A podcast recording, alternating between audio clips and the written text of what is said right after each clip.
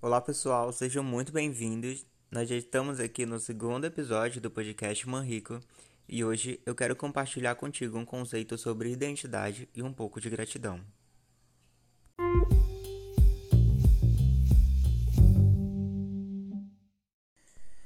Finalmente 2021 chegou e para esse primeiro episódio aqui do ano eu gostaria de compartilhar contigo esse conceito sobre identidade que me veio no final do ano passado, quando eu acabei perdendo ali a minha carteira de identidade. Então vamos lá. Identidade é o conjunto das qualidades e das características particulares de uma pessoa, que torna possível a sua identificação ou reconhecimento.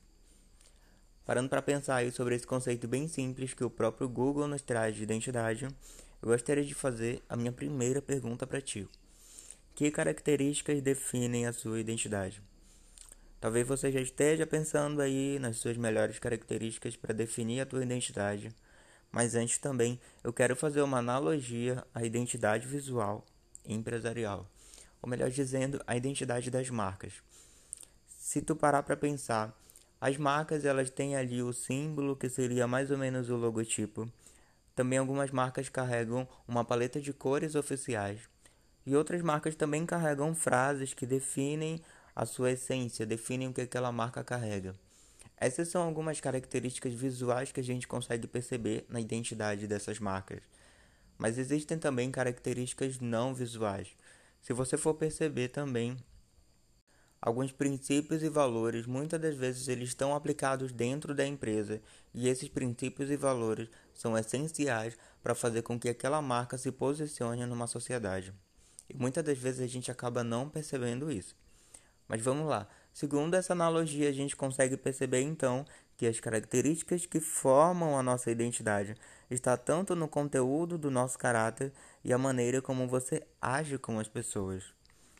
Ou melhor dizendo, a forma como você deixa externar quem você é, abordando ou tratando determinadas situações. E cá entre nós, quantas e quantas vezes a gente acaba tratando uma determinada situação ou pessoa de maneira rude? E às vezes não é a nossa identidade, não é a forma como nós queríamos tratar. É simplesmente uma influência de um estilo de vida estressante que a gente vive. E aí é necessário a gente fazer uma adaptação e um amadurecimento da nossa identidade. Mas tem que ter muito cuidado com as mudanças.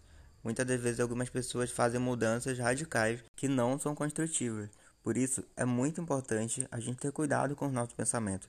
Muitas das vezes a gente tem um pensamento péssimo sobre nós mesmos, péssimo sobre quem nós somos. Muitas das vezes a gente erra com alguém e a gente acaba se culpando por isso, coisa que realmente não é o certo a se fazer.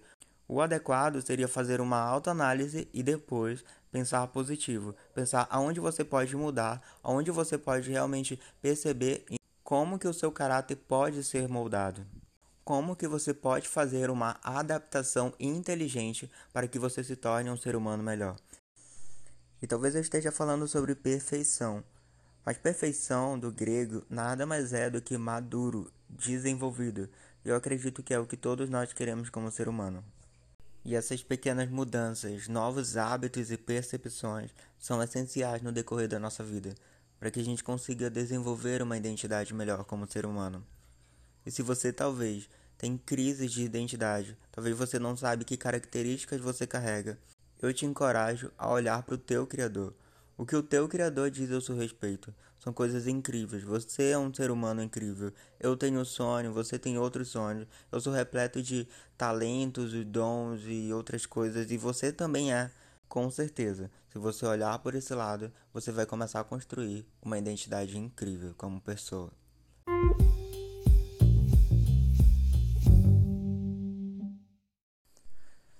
E para finalizar esse episódio, eu queria te falar a importância do exercício da gratidão ativa.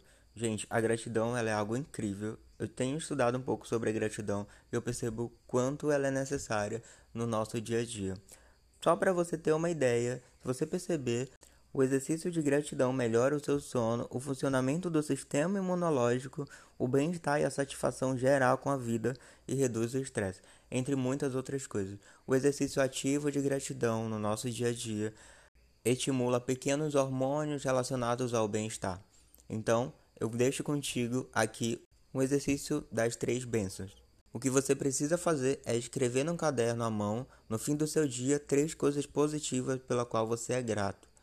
E aí depois você pode colocar o porquê você acha que aquilo aconteceu com você. Um exemplo.